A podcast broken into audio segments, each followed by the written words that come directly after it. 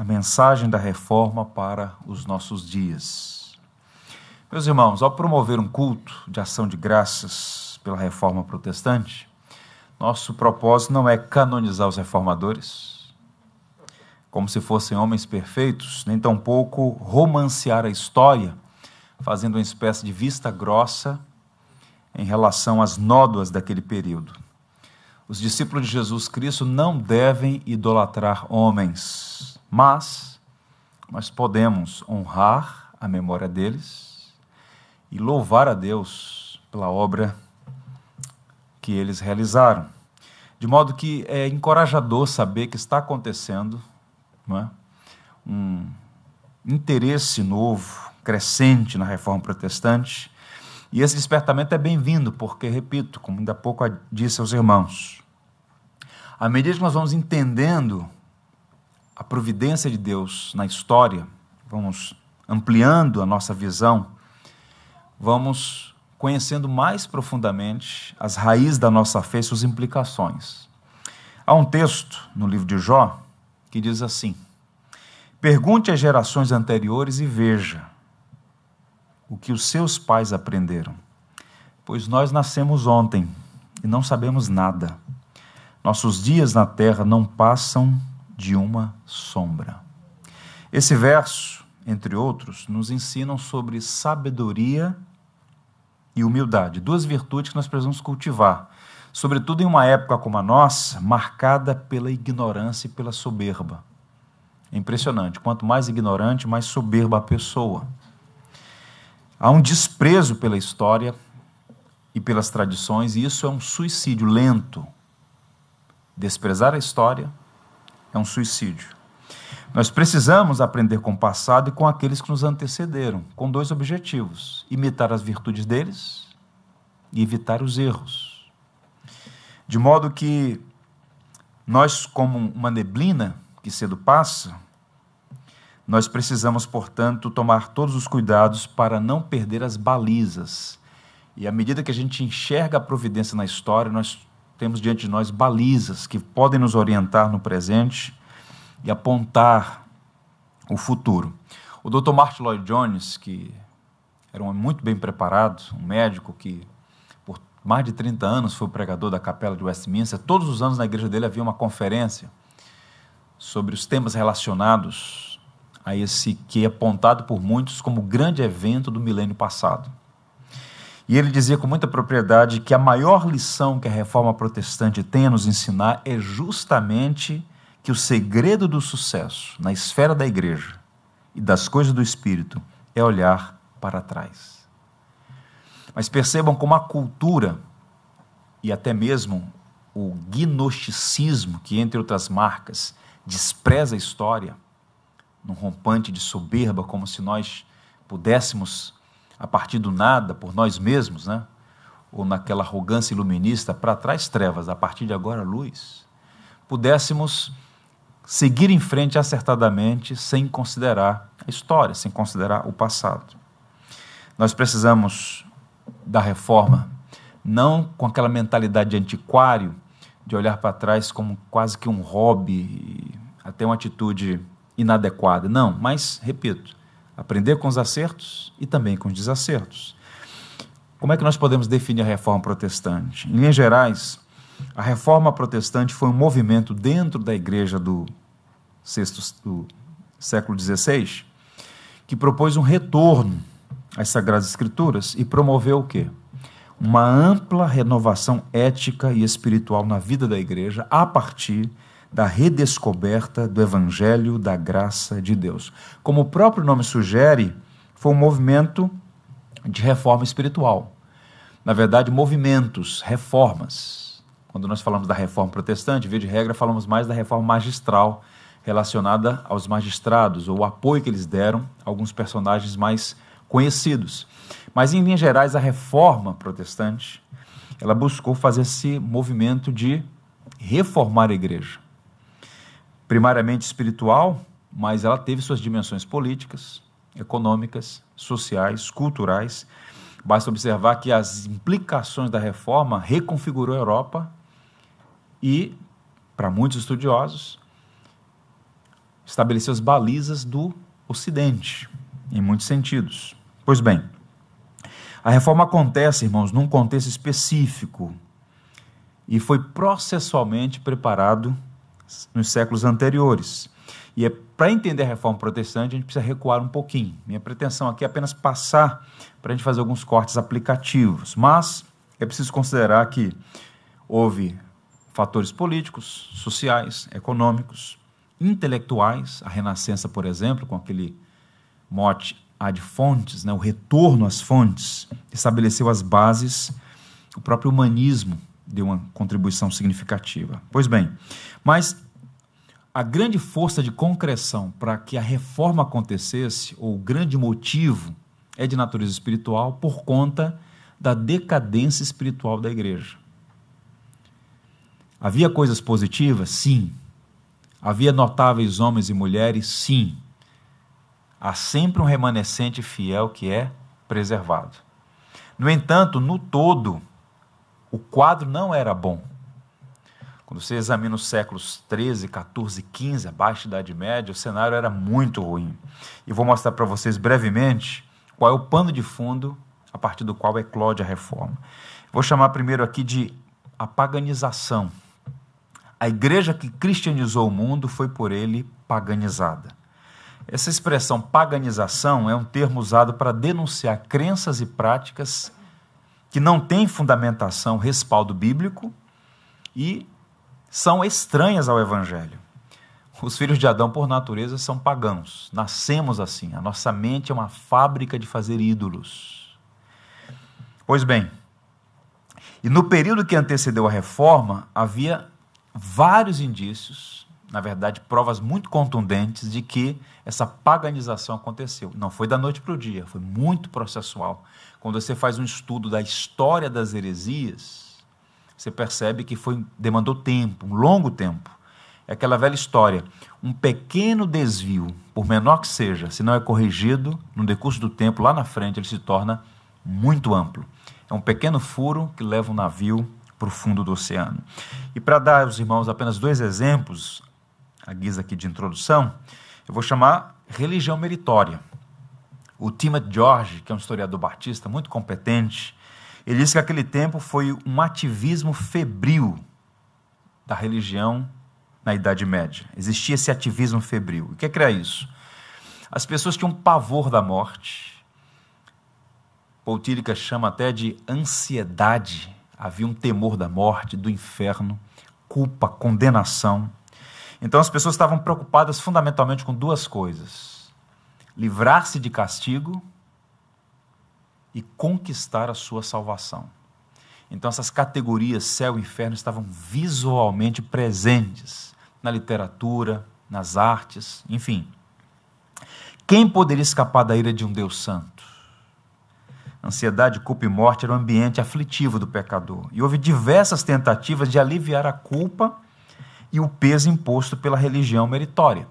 E a igreja usou os meios para sugerir como o indivíduo pecador poderia obter perdão.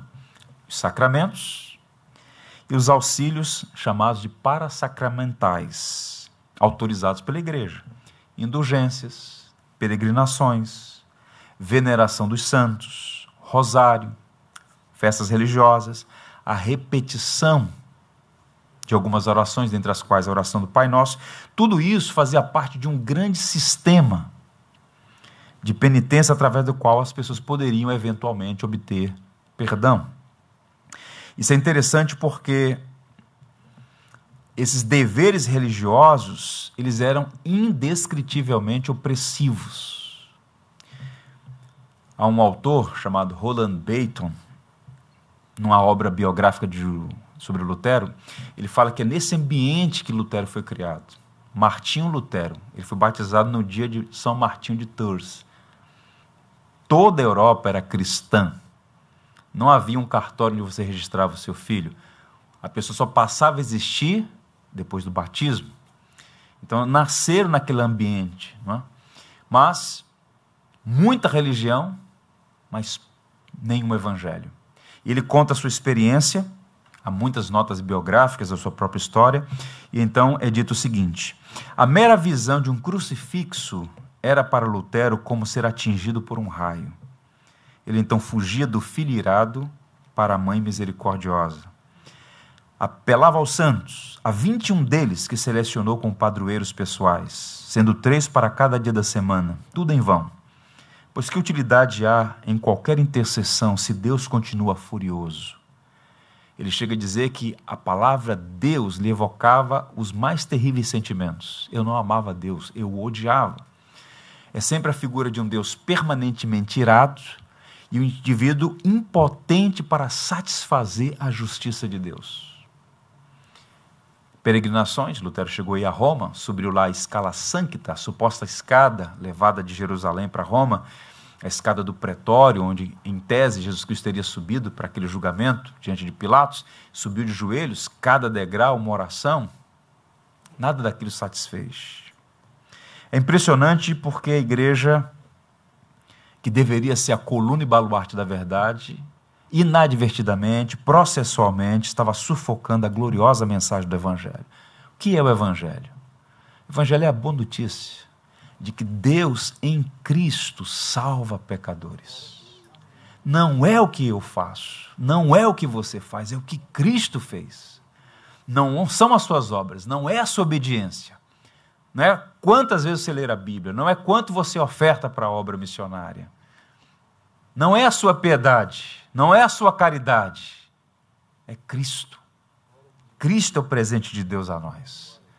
Deus estava reconciliando consigo mesmo os homens por meio do seu Filho. A perfeita obra de Jesus Cristo salva pecadores e traz alívio. Lembram quando ele disse àqueles homens e mulheres subjugados pela mesma religião meritória, trazendo a memória dos irmãos que só há duas religiões no mundo: a religião da graça e a religião do mérito. Ele olhou para um grupo de pessoas arrebentadas pelo flagelo da religião meritória e disse: Vinde a mim e eu vos aliviarei. Tomai sobre vós o meu jugo e aprendei de mim, porque sou manso e humilde de coração, e encontrareis descanso para vossas almas. Você percebe se está no caminho correto ou não? Pelo exame do estado de sua alma, onde o evangelho está presente, há refrigério. Culpa foi removida na cruz. Não há mais condenação para quem está em Cristo Jesus. Mas, tanto nos dias de Jesus, quanto naqueles dias que antecederam, e nos próprios dias em que a reforma eclode, esse era o cenário geral. Pessoas debaixo da tirania da culpa e da condenação, porque pelos seus próprios méritos e por aquele sistema pernicioso jamais poderiam satisfazer a Deus. E nesse ambiente, nesse sistema de penitência, havia o culto a relíquias e naquele contexto, crenças supersticiosas, algumas delas exóticas. É impressionante. Porque a ignorância é que torna as pessoas vulneráveis ao falso ensino. Você só conhece uma nota falsa se conhecer primeiro a verdadeira. Então, o culto às relíquias era uma indústria. Martin Drehan, um historiador, diz assim: havia hóstias cheias do sangue miraculoso, Vendiam-se bolinhas da terra na qual Adão fora feito. Era possível comprar cera dos ouvidos e leite da Virgem Maria, estrume do burro de Belém, fios de cabelo e da barba do Salvador. A lista é grande. Ossuários enormes. Ossuário de santos. Só na Europa havia 13 exemplares da cabeça de João Batista. Cada igreja dizendo a nossa é original. Se você orar aqui e tocar, você vai ser abençoado. 18, 18 restos mortais dos 12 apóstolos só na Espanha. Enfim, mas qual é o ponto? O ponto é o seguinte: é uma prática pagã que continua presente no Brasil. Um objeto energizado pela oração de um guru pode transmitir graça. E é por isso que o indivíduo incauto, sincero, mas incauto, ele bebe um copo de água rezado, ele leva lá uma mandinga para a casa dele, porque ele pensa que essas coisas transmitirão graça, serão úteis para abençoá-lo, quando na verdade tudo isso é fideísmo, é fé cega. Uma Bíblia aberta no Salmo 91 não tem nenhuma utilidade. Um exemplar da Bíblia fechado na sua casa não vai espantar nenhum espírito maligno. Perceba, há uma tendência natural ao paganismo, à superstição, à crendice. E isso afetou, não da noite para o dia, mas processualmente, boa parte dos que se confessavam cristãos. O segundo elemento, o desvio da missão. O poder político da igreja comprometeu sua autoridade espiritual e a desviou da missão. No início, a igreja foi perseguida. Começa ali no livro de Atos, uma perseguição de natureza religiosa, judeus e cristãos naquele embate. Depois ela toma dimensões estatais. E os três primeiros séculos você tem um contingente expressivo de cristãos sendo assassinados por causa da sua fé. Isso está documentado, inclusive historiadores não cristãos. Tácito, por exemplo, que narra a perseguição herodiana, capitaneada por Nero, que, ao que tudo indica, foi o homem que expressamente ordenou a morte de Paulo e Pedro. Então, muitos deles foram presos, muitos deles foram assassinados por sua fé em Jesus Cristo. A história dos mártires está aí. Todos nós podemos acessar. Bons livros, documentos. Mas, com a suposta conversão de Constantino e com o edito de tolerância, o edito de Milão, houve então a tolerância aos cristãos. E no ano 381, um imperador chamado Teodósio I oficializou o cristianismo como a religião do império. E a partir daí, embora tenha tido coisas positivas, mas as implicações ruins foram danosas, terríveis. A igreja começou então a namorar o poder. No quinto século, no ano 410, Roma é invadida pelos godos, os povos bárbaros que viviam fora das fronteiras de, do Império Romano. E no ano 476, o último imperador romano do Ocidente é deposto, Flávio Augusto. E quem que assume a hegemonia no Ocidente? O bispo de Roma. Que evoca para si uma hegemonia espiritual sobre toda a cristandade. Nasce o conceito do Papa, de uma figura que exerce poder espiritual sobre todos os cristãos, sobre toda a igreja. E não apenas satisfeito em exercer essa hegemonia espiritual com a vacância de um poder temporal, a administração, digamos, temporal das esferas seculares também passou para a igreja. Então, essa estrutura piramidal que nós temos, a igreja romana, por exemplo, né? um papa, cardeais, arcebispos, bispos, como se fosse uma estrutura piramidal, isso aí é uma herança da administração do Império Romano Ocidental. Pois bem, então a igreja começa a se prostituir no sentido de assumir prerrogativas que não eram suas. Existe o Estado, que é ministro de Deus, Romanos 13, por exemplo, e a igreja, que também é ministro de Deus. São duas esferas distintas, ambas exercem sua autoridade delegada por Deus. Mas uma pessoa assumir essas duas prerrogativas é um equívoco, é um erro, e de fato isso aconteceu. E aí vários homens, por exemplo, Gelásio I advogou isso, né, uns papas mais antigos. O Papa Inocêncio III chegou a dizer que o Papa é inferior a Deus, mas superior aos homens. Enfim, Wallace de McGrath, um historiador anglicano, ele diz o seguinte: tanto dentro quanto fora da igreja, ela se apresentava como uma enorme máquina legal, judicial, financeira, administrativa, diplomática, cujas preocupações espirituais eram frequentemente consideradas quase que imperceptíveis, mesmo aos olhos da fé. Então você tem uma estrutura gigantesca, fascinada pelo poder, pela riqueza, mesmo tendo presente ali homens e mulheres que não se dobraram, que mantiveram sua fé, mas a igreja visível, a igreja institucional, ela estava comprometida. Bem, quando Lutero visitou Roma em 1510, ele ficou escandalizado com o que ele viu naquela cidade que era, ou evocava ser, o epicentro, né, o anaximande da religião cristã. Pois bem, um terceiro elemento ainda, a ausência do evangelho. Seduzida pelas riquezas do mundo, a igreja perdeu seu maior tesouro, o evangelho. Os reformadores não ousaram, nenhum deles, e há muita obra, muito documento, nenhum deles ousou dizer que estava descobrindo algo novo, Nenhum deles teve a petulância, a arrogância de dizer: a partir de agora nós encontramos o que ninguém tinha visto. Na verdade, o que eles buscaram fazer foi resgatar o Evangelho e, em particular, a tradição agostiniana. Agostinho foi chamado de o doutor da graça.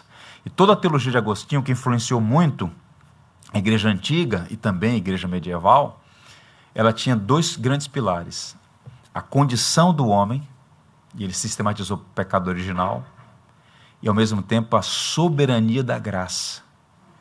Então, o homem que aí está é um homem caído, incapaz de erguer-se por si só, ele depende dessa soberana graça que o acolhe e, pelos méritos de Cristo, o reconcilia com Deus.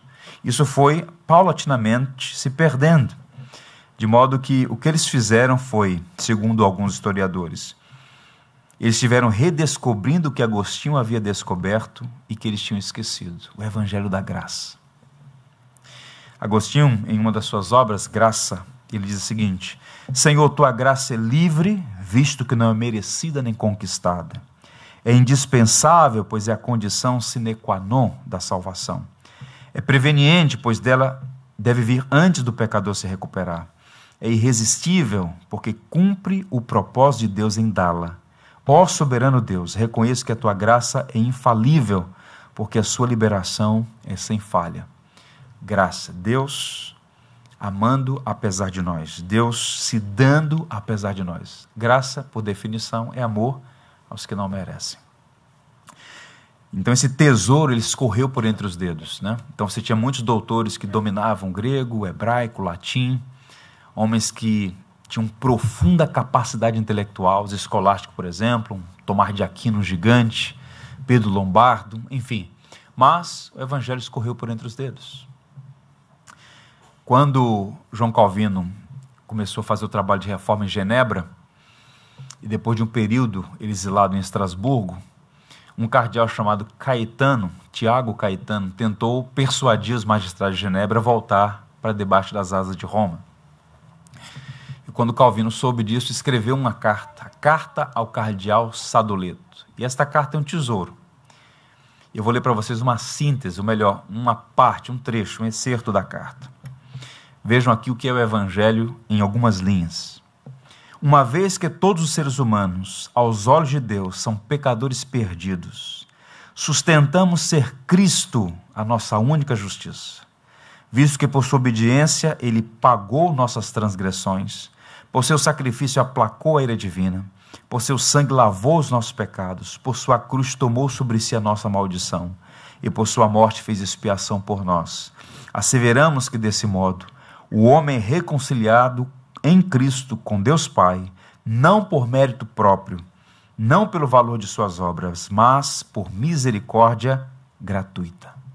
Por misericórdia gratuita. Está aqui o que esses homens defendiam. Pegue, por exemplo, as Institutas, instrução básica, um documento, um livro extraordinário escrito por ele no século XVI, em 1536, endereçado ao rei da França, o prefácio, uma defesa do Evangelho. A gente não está inventando nada. Estamos resgatando o Evangelho. E aí está uma síntese do que, que esses notáveis pregavam. Antes deles, outros surgiram. Tem aí uma imagem: Pedro Valdo, Wycliffe, Hus, Savonarola. Eles todos foram esmagados pela máquina, pela pressão da igreja e dos magistrados, por vezes comprometidos politicamente. Pedro Valdo, Wycliffe, Huss, Savonarola, esses dois últimos queimados, vivos, foram silenciados. Mas aí surge, no início do século XVI, essa figura icônica, o gigante Martim Lutero. E a gente precisa estudar um pouco mais sobre a vida e a obra desse gigante alemão. Ele afixa então na porta do castelo Wittenberg as suas famosas 95 teses. Ele não chamou de tese, mas na prática eram teses baseadas na chamada educação escolástica. Né? O cara faz uma proposição, tem os argumentos contrários, ele defende. Era uma prática na academia, nas universidades daquele tempo, chamado disputatio. E ele escreveu essas 95 teses em latim, que era a língua da academia, era a língua da universidade. Nenhum dos cidadãos de Wittenberg conseguiram ler, a maioria, né? só mesmo os acadêmicos, porque o latim não era a língua das pessoas comuns, era a língua da academia.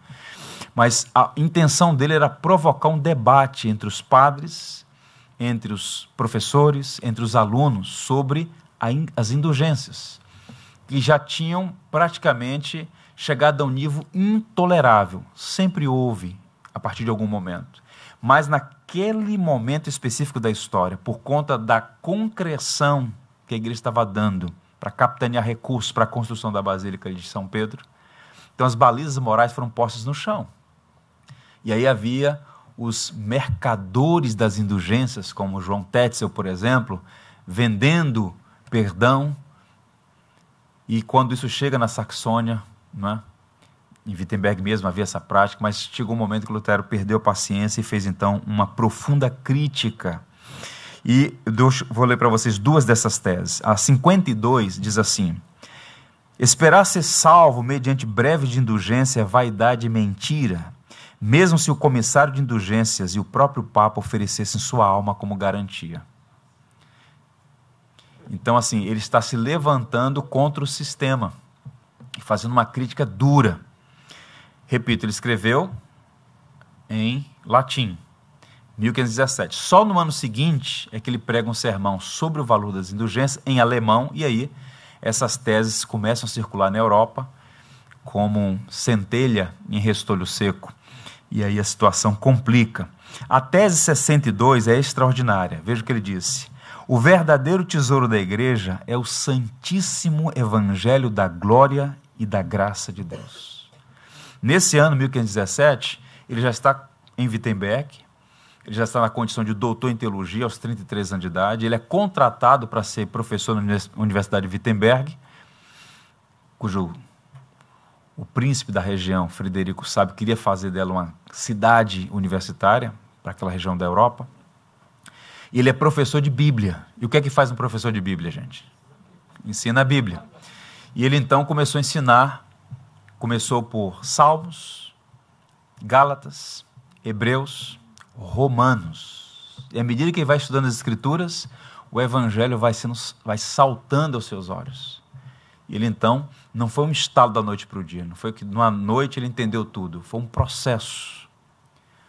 E até o final da sua vida ainda havia nódoas e havia resíduos de paganismo em todos eles. Não podemos romancear. História é história, não é romance. Pois bem, Quais são as lições que nós aprendemos aqui agora, por conta do nosso tempo curto? Apenas fazendo aqui um panorama geral e buscando fazer algumas aplicações. Eu vejo aqui algumas lições. Primeiro, a providência de Deus governa a história. Então, tenho dito aos irmãos aqui reiteradas vezes, né? Vamos sepultar conceitos pagãos da nossa mente. Acaso, sorte, destino, força impessoal, isso não existe o acaso não vai te proteger. A música pode até ser bonita, mas ela não vai te proteger. Existe a mão invisível, a providência. Nada, nada foge do controle do Senhor. Ele conhece o amanhã no eterno agora. Isaías fala sobre isso. Agora, o que é, que é impressionante? Deus humilhando a sabedoria dos poderosos deste mundo. Onde Jesus Cristo nasceu, irmãos? Em Belém tão pequenina que não podia ser figurada uma grande cidade. Nasceu na periferia do mundo, o Rei da Glória. Então Deus mostrando como é que ele faz. Os homens veem a aparência, a pompa, a glória, né? o sangue azul. Não foi assim que Deus fez. Pois bem, Deus chama esse homem simples, na região mais pobre da Alemanha, a Saxônia, a todo um processo de preparação e ele então vai para Wittenberg. Alguém aqui sugere quantos habitantes havia em Wittenberg nos dias de Lutero? Uns dois mil habitantes. Uma cidadezinha inexpressiva no fim do mundo. E é ali que Deus então faz bater o martelo da verdade e ecoa, ecoa e ecoa. Há uma imagem antiga aí, uma recuperação, é essa cidade, Wittenberg só havia duas grandes construções: a Igreja de Santa Maria, aquelas duas torres onde Lutero exerceu seu ministério como pregador, e a Igreja do Castelo, onde ele está sepultado, onde ele afixou as 95 teses. E foi aí que esse homem exerceu seu ministério por longo tempo graças à astúcia, à sabedoria de Frederico Sábio, que tinha muitos resíduos do catolicismo. Eu não vou entrar nos pormenores agora, mas o fato é que esse homem começa a pregar o evangelho aí em Wittenberg. E o que ele faz aí acaba influenciando a Europa inteira, o mundo. Né? Nós estamos aqui 503 anos depois falando dele, o que aconteceu naqueles dias ali. Pois bem, uma outra cidade, aí já colorida, né? Essa é a Genebra do século XVI. Genebra, entre as montanhas, o lago Lima, gelada, uma região que Júlio César, imperador romano, passou. E nessa cidade, que já era uma cidade maior, uns 15 mil habitantes, já era uma aldeiazinha melhorada, João Calvino exerceu seu ministério como pregador. E a partir dessas duas cidades e outras mais, percebam, o evangelho se espalhando. Né? O, a igreja luterana, que Lutero odiou o nome, mas pegou, a igreja luterana, e as igrejas reformadas influenciadas por João Calvino na Escócia, na Inglaterra, na Holanda, enfim. De alguma maneira nós somos, somos herdeiros de tudo isso. Pois bem, então a providência de Deus governando a história. Segunda aplicação, a pregação do evangelho é o instrumento para reformar e avivar a igreja. Então, eu fico sempre impressionado com algumas tendências que insistem no erro. Insistem no erro. Os pastores, por exemplo, eles são tentados diariamente a ceder às pressões da cultura, os modismos. Mas quando a gente olha para a história da igreja, quando a gente olha para as escrituras, a pergunta é: o que é que promove o saudável crescimento de uma igreja? O Evangelho. É pela pregação do Evangelho que Deus infunde fé salvadora. É pela pregação do Evangelho que nós somos confirmados. É pela pregação do Evangelho que nós somos santificados, encorajados nas tribulações, exortados, santificados, como disse Jesus em João 17. Então, o método de Deus promover o crescimento da sua igreja é o Evangelho. O Evangelho é suficiente. Isso foi o que aconteceu ali. Pregando. Veja o que ele diz. Tem inclusive a imagem, talvez, aí que eu tirei lá. Veja, Rafael. Esse é o púlpito. O púlpito onde por décadas ele pregou. Mais de 4 mil sermões no púlpito da igreja de Santa Maria, em Wittenberg. Agora veja o que ele diz no finalzinho da sua vida. Simplesmente ensinei, preguei, escrevi a palavra de Deus. Não fiz nada. A palavra fez tudo, é palavra. Para que a glória seja de Deus e não nossa. É assim que Deus faz. Uma outra aplicação: a justificação pela fé é o coração do evangelho. Então, se alguém lhe perguntar qual é a principal doutrina do cristianismo, é a justificação pela fé, pela graça mediante a fé, ou justificação pela fé somente. Então, assim, isso aqui que nos distingue da igreja romana. Então, você é salvo pelo que Cristo fez. Ao crer no Evangelho, ao confiar sua vida a Cristo, você recebe gratuitamente uma justiça alheia, justiça que pertence a outro. Por isso, em Romanos 5, Paulo chama de dom da justiça. A dívida é quitada, porque o pecado foi pago por Cristo, e a lei que ele obedeceu, e somente ele obedeceu a lei perfeitamente, a justiça que advém do cumprimento dessa lei nos é creditada em nossa conta. Veja como Cristo é bom. Paga a dívida, dá um crédito. Hã? Que se não houvesse dívida, você não poderia ir para a glória. Tem que ter mérito para ir para a glória. Está zero a zero, não pode ir. Ele quitou a dívida e fez mais do que quitar a dívida. Ele deu o crédito. Ele é justo. Ele pode comer da árvore da vida eterna. Percebam o que é o Evangelho. E ele descobriu isso um texto clássico, palavra de Abacuque, que Paulo reitera aos romanos. Visto que a justiça de Deus se revela no Evangelho, de fé em fé, como está escrito: o justo viverá pela fé. Esse é um texto clássico, importantíssimo, e comentando a sua experiência com essa passagem das Escrituras, ele diz o seguinte: Comecei a entender que a justiça de Deus significava aquela justiça pela qual o homem justo vive mediante o dom de Deus, isto é, pela fé. É isso que significa. A justiça de Deus é revelada no Evangelho, uma justiça passiva com a qual Deus misericordioso nos justifica pela fé, como está escrito. Aquele que pela fé é justo viverá. Aqui eu senti que estava nascendo completamente de novo e havia entrado no próprio paraíso através dos portões abertos. O jugo caiu. Não preciso mais correr, me esforçar no sentido de merecer. A graça não é o pó mágico que te habilita por suas obras a merecer salvação. A graça é graça. Deus nos amando apesar de nós. Deus prova o seu amor para conosco em que Cristo morreu por nós, sendo nós ainda pecadores. Romanos 5,8. Uma penúltima aplicação. Deus usa vasos de barro para a sua glória, para a glória do seu nome. Eu disse aos irmãos no início, reitero agora: história não é romance. Então, nós temos, via de regra, como dizia C.S. Lewis, o perigo de ir para os extremos. Então, nós temos um grupo que despreza, que ridiculariza, é triste lamentável ver a quantidade de igrejas que no mês de outubro falou mais do outubro rosa do que da reforma. Alguém aqui é contra o outubro rosa, uma campanha de conscientização? Não. Mas esse deve ser o tema da igreja em outubro? Não, claro que não. Então, há muitos que desprezam, ridicularizam. E outros que, embevecidos por essas verdades, acabam tendo atitude também inadequada de enaltecimento sem um espírito crítico. Nossa reverência tem que ser crítica. Eram homens notáveis, fizeram uma obra notável, mas tinham os pés de barro, tinham fraquezas. E aí que é a glória de Deus, porque Deus usando vasos de barro, não é? Deus não esconde o pecado do seu servo. Veja Davi, o homem segundo o coração de Deus. Está lá as vacilações de Davi. Para que a glória seja de Deus, não nós. Paulo fraquejou, Pedro fraquejou, todos. Sejamos sinceros. E para pensar num desses nomes aqui, talvez o mais conhecido deles, Lutero, ele tinha seus pecados. Era aquele alemão bruto, né?